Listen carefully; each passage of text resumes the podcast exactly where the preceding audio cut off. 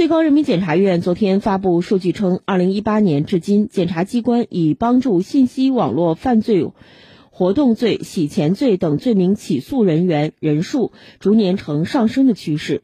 具体来看，二零一八年中国检方起诉一百三十七人，二零一九年起诉四百九十九人，二零二零年起诉一万三千六百七十三人，二零二一年起诉十二万九千二百九十七人，今年一至九月起诉九万两千五百七十六人。